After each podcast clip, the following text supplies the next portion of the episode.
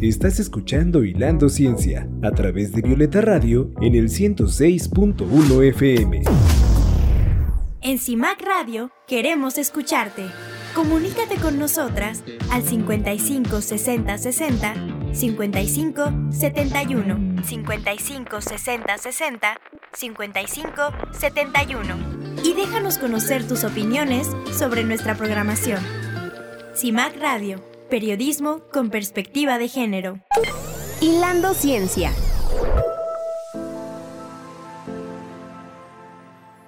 Oye, Karina, ahora que ya te conocemos un poco más en acción, digamos, lo que haces eh, de este trabajo, de esta investigación acción, como bien llamas, me gustaría entrar a esta parte que da motivo al programa Hilando Ciencia. Eh, ¿cómo, ¿Cómo la has vivido tú siendo mujer esta trayectoria como científica? ¿Ha sido fácil? ¿Ha sido difícil? tuviste que brincar algunos obstáculos, la tuviste más fácil y ahora como docente miras cómo les va a las compañeras más jóvenes. Platícanos por ahí. Fíjate que ahora que estábamos, bueno, cuando empezamos a cuestionar, ver las, cuestiones de perspectiva de género, es cuando te caen muchos 20, ¿no? y, es como la etapa de, estar peleado casi con el mundo porque todo lo ves violento, ¿no? Pero a la vez era muy, muy interesante porque todas las violencias, estas violencias cotidianas, estas violencias desde abajo, ¿no? No las miras, no te das cuenta, ¿no? Que me ha ayudado mucho a comprender muchas de estas violencias sutiles. He sido justamente la doctora Silvia Mendoza Mendoza, porque llegaba un colega y me decía, oye, si tú vas a hacer mi oficio, pues haz el mío, ¿no? Así de, entonces, ah, pues sí, si yo hago el mío, pues hago el tuyo, ¿no? Pero tú dices, ya ahora digo, bueno, si yo lo hago, porque mejor tú no haces el mío? Claro. ¿No? O sea, sí, ¿no?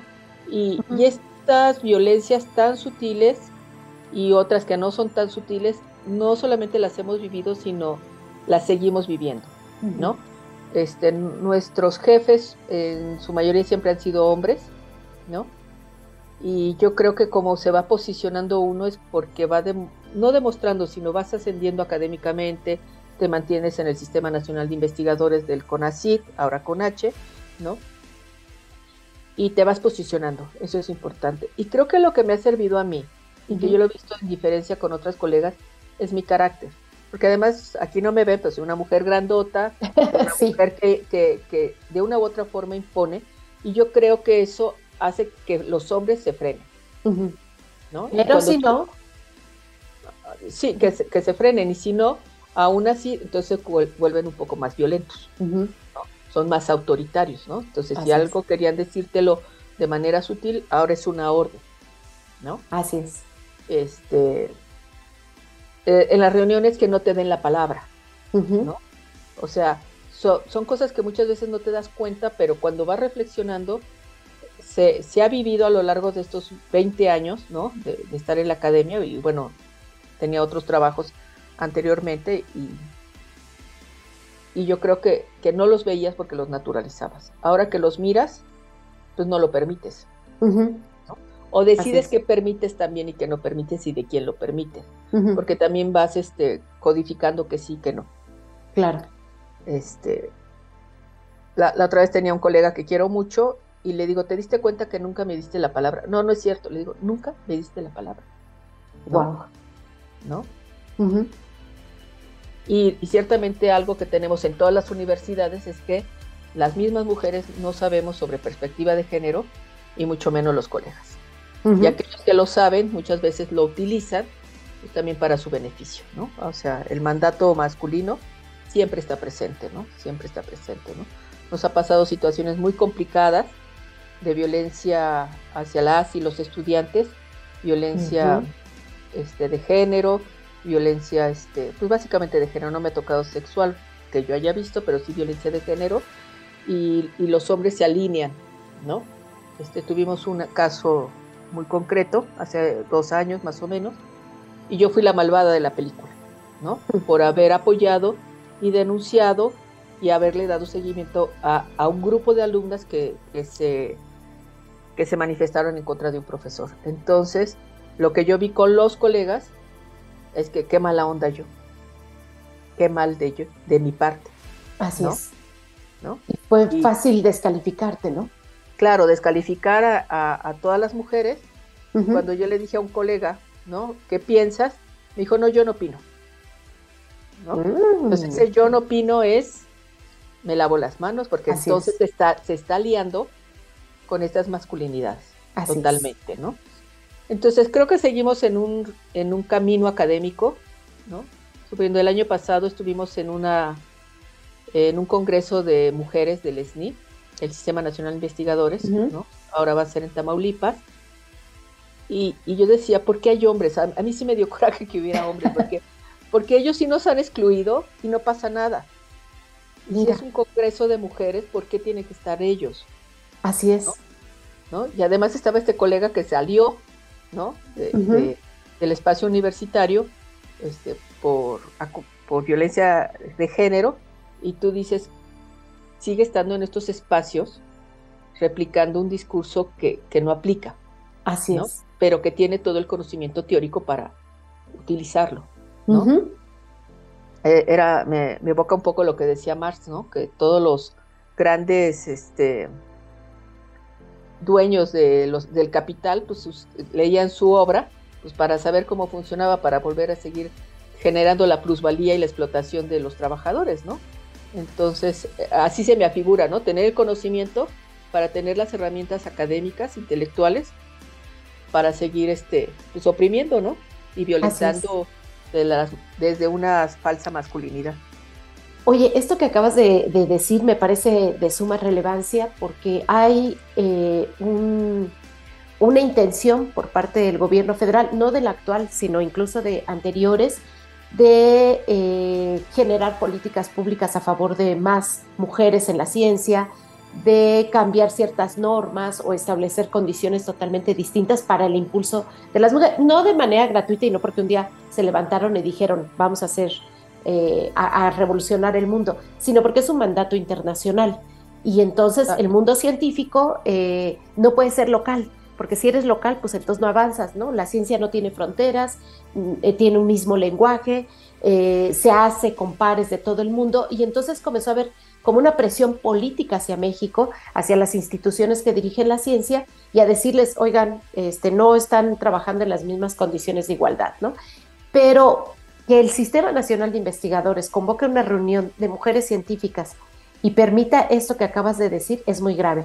¿Tuviste oportunidad de denunciarlo, decirlo, ponerlo sobre la mesa y sabes qué va a suceder en la próxima reunión que dices que, vas, que se va a realizar en Tamaulipas? Con respecto a esto. Sí, no, pero yo supongo que las... Porque además a mí, sí, te digo, me, me, me, cuestiona mucho, lo cuestiono mucho, porque cuántas veces hemos excluido, sido excluidas históricamente y seguimos siendo excluidas y si hay una reunión y no hay mujeres, nadie cuestiona, ¿no? Pero entonces si tenemos un espacio generado para la voz, este, pues qué está pasando, ¿no?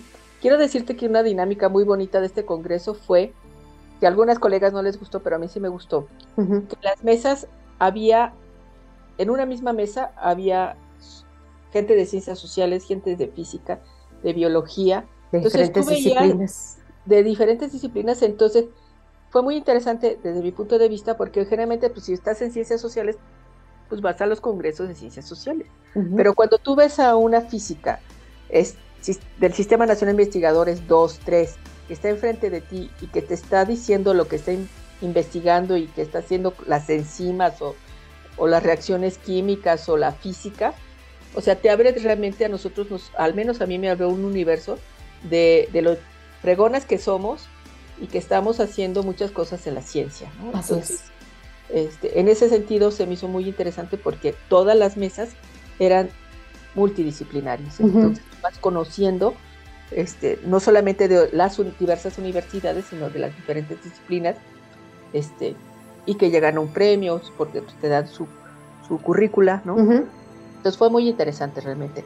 Respecto a lo que me preguntas, este, no, no sé qué haya pasado, pero finalmente este, creo que, que no se trata de venganzas, es decir, ahora vamos a excluirlos a ellos, ¿no? Porque muchos de los de las posiciones masculinas es esa, ¿no?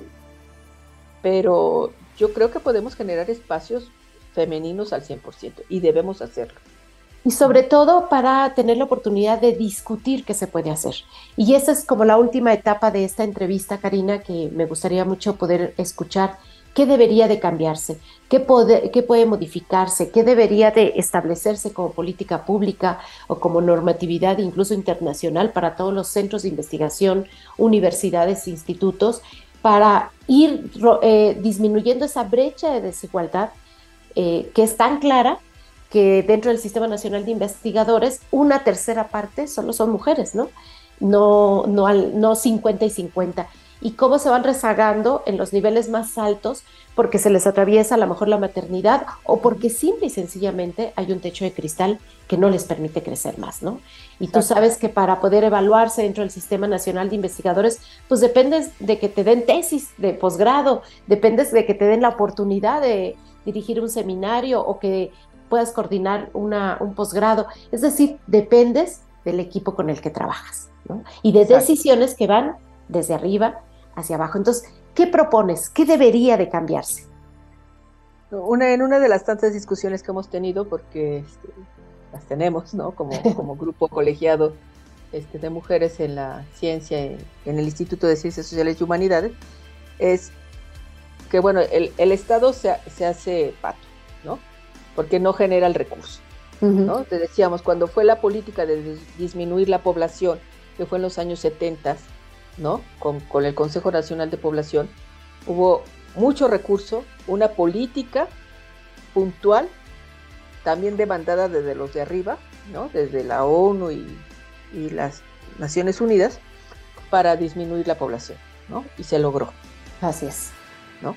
Entonces, ¿por qué con esa misma intensidad no hay los suficientes recursos a nivel federal para lograr esto, ¿no?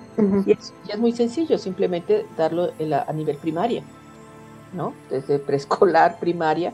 ¿Por qué? Porque vemos también mucha violencia en las parejas este, entre nuestra población estudiantil, ¿no? Este, impresionante, ¿no? Entonces, eh, eso es querer hacer las cosas a nivel federal, ¿no? Porque ya los mandatos este, institucionales eh, se vienen desde arriba, de las grandes instituciones, instituciones internacionales están dados. ¿no? Tenemos una ley, o sea, tenemos como toda la parte jurídica, pueden faltar otras cosas, pero ahí está. Con eso podemos seguir arrancando. Y ese es a un nivel, ¿no? Y otro nivel es eh, a, ras de tierra, ¿no? En la vida cotidiana. ¿Qué es lo que nosotros tenemos? Una red, ¿no? Que se llama Reconstruir. Es una red donde nos reunimos nosotras como académicas y luego nos contamos, este, eh, va desde la contención hasta dar seguimiento a casos de, alumnas y alumnos, porque no solamente son cuestiones de género, sino también violencia de profesoras y profesores Académica. grupos, académicas y a los grupos. Entonces ya nos estamos dando a conocer en el Instituto de Ciencias Sociales y Humanidades. Somos alrededor de ocho mujeres. Qué este, padre, qué interesante. platicamos y esto se dio a raíz del 2020 con los famosos tendederos a nivel nacional. ¿Y qué era el tendedero? Pues una denuncia no escuchada. ¿no? Así o sea, ¿por qué se dieron los tendederos? Porque las autoridades no escuchaban. Se da el tendedero, se dan a, conocer muchos de los acosadores, de los violentadores, este, de género, de sexuales y académicos. Y, y de ahí vimos que había una falta de comunicación entre nosotras, como que trabajábamos aisladas, como que apoyábamos alumnas y yo no me había enterado de que tú, Elsa, habías apoyado o dado seguimiento a un caso en la misma institución de sociales. Entonces dijimos, pues, estamos mal desde ahí. Entonces no, nos, nos, juntamos cada, cada, cada mes más o menos, promedio, para discutir cuáles son las situaciones que vivimos al interior de cada una de nuestras áreas académicas qué es lo que vivimos nosotras, ¿no? Y a la vez ya nos anda, ya, ya somos reconocidas y muchos alumnos se acercan, alumnas y alumnos, para denunciar y darle seguimiento, que es acompañamiento. Así es. ¿No? Es acompañamiento. Que es algo sumamente fuerte.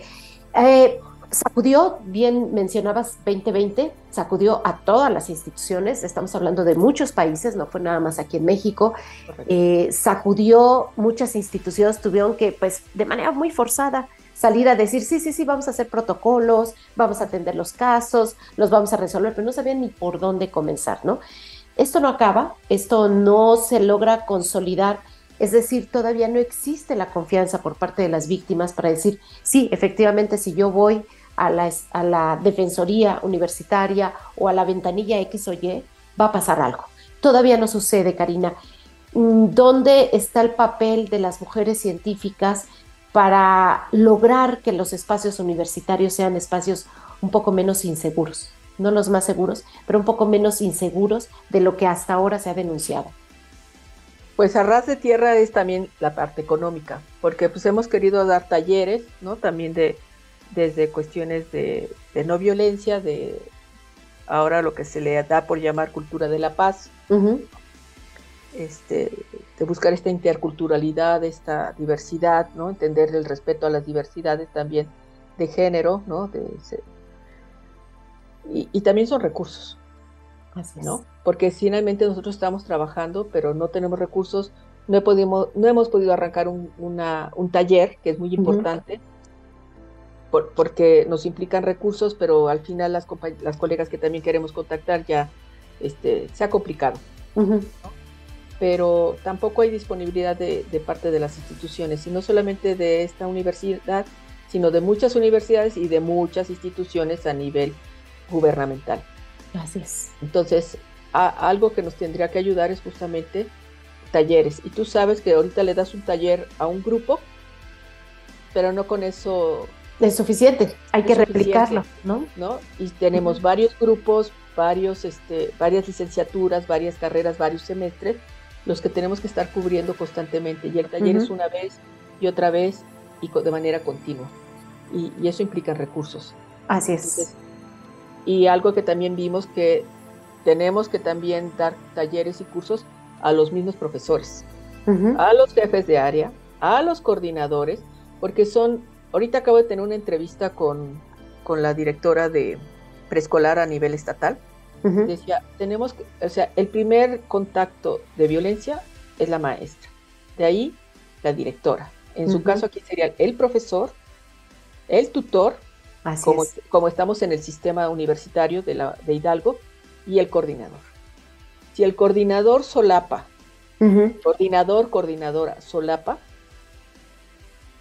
y deja pasar estas dinámicas de violencia, nunca lo vamos a resolver. Entonces necesitamos que también ellos se capaciten. Y algo que decíamos un poco con la cuestión de la, de la ley este, contra la violencia de género es, es un mandato jurídico. Y por suerte tenemos protocolos, no serán los mejores protocolos. Pero ya están ahí. Pero ya no están ahí. Y cuando tú haces un oficio, dices, de acuerdo al artículo, está usted violentando el artículo fulano y fulano, inciso A. Eso ya es importante, porque entonces ya tienes también una base jurídica para denunciar la omisión. Yo creo que también aquí algo que hemos, porque vamos y platicamos con algunos grupos, simplemente para presentarnos como red, este, no damos talleres, ¿no? Es justamente de que eh, la cultura de la denuncia y decirles que van a estar acompañados porque finalmente hay mucho miedo, ¿no? Hay temor. Claro. Tanto de las académicas como del estudiantado. Mucho que hacer, mucho que tejer. Y justo creo que las mujeres, por eso este programa se llama Hilando Ciencia, porque las mujeres hemos aprendido a tejer redes, porque estas redes de sororidad, estas redes de apoyo, estas redes de incluso de análisis crítico de la realidad, pues sostienen a las otras y nos sostienen a las que vamos caminando y solamente de esa manera puedes enfrentar lo que es histórico, que es la discriminación, el hacerte a un lado, el minimizarte o obligarte a esforzarte el doble para demostrar que tienes la capacidad para hacer cualquier cosa, ¿no? Pues muchísimas gracias, Karina. Ha sido de verdad un gusto y un aprendizaje escucharte y saber sobre todo de lo que haces de investigación y sobre todo también el compromiso tan grande que tienes con eh, las compañeras y tus estudiantes especialmente. Claro que sí. Muchas gracias por la invitación y un abrazo y, a seguir aprendiendo y siendo solidarias con nosotras mismas. Así es, sin ninguna duda. Te abrazo y mi admiración y cariño siempre. Muchísimas gracias. Nos despedimos de la doctora Karina Pizarro Hernández, profesora investigadora en el Instituto de Ciencias Sociales y Humanidades de la Universidad Autónoma del Estado de Hidalgo. Aquí seguiremos hilando ciencia. Gracias. Antes de despedirnos, las invito a escuchar la siguiente cápsula que preparó Mar Islas en la sección Las Olvidadas. Hilando Ciencia. Rosalind Franklin, nacida en Inglaterra en 1920, fue una de las tantas científicas cuyo trabajo no obtuvo el reconocimiento que merecía, pues a pesar de que capturó la foto que demostró que el ADN era una doble hélice, su descubrimiento fue arrebatado por Francis Crick y Maurice Wilkin, quienes ganaron el Nobel de Medicina en 1962 por su trabajo sobre la estructura molecular de los ácidos nucleicos, cuatro años después de la muerte de Franklin. La carrera de Rosalind estuvo plagada de obstáculos que fue sorteando para dedicarse a la ciencia, pues a pesar de ser una niña prodigio, su padre no estaba de acuerdo en que estudiara y le pidió que se diera la beca que había conseguido a un hombre que la necesitara. Fue gracias al apoyo de las mujeres de su familia que pudo ir a la universidad. Su camino en la academia la llevó a formar parte de varios equipos de investigación, pero fue en el Birkbeck College donde contó con un equipo propio y donde desarrolló un importante trabajo con la estructura molecular de los virus y cuya intervención le permitió a su colega Aaron Kloch ganarse un premio Nobel de Química en 1982. Muchas gracias por acompañarnos en el programa. Gracias al equipo Mar Isla Sánchez con investigación y voz en off, Gerson Martínez García con su voz, edición y producción, y a las compañeras de Violeta Radio que hacen posible esta aventura. Soy Elsa Ángeles y los espero la próxima semana a la misma hora para seguir hilando ciencia. Gracias. Acabas de hilar la importancia de las mujeres en la ciencia. Te esperamos en nuestra siguiente transmisión a través de Violeta Radio en el 106.1 de FM. Hilando Ciencia.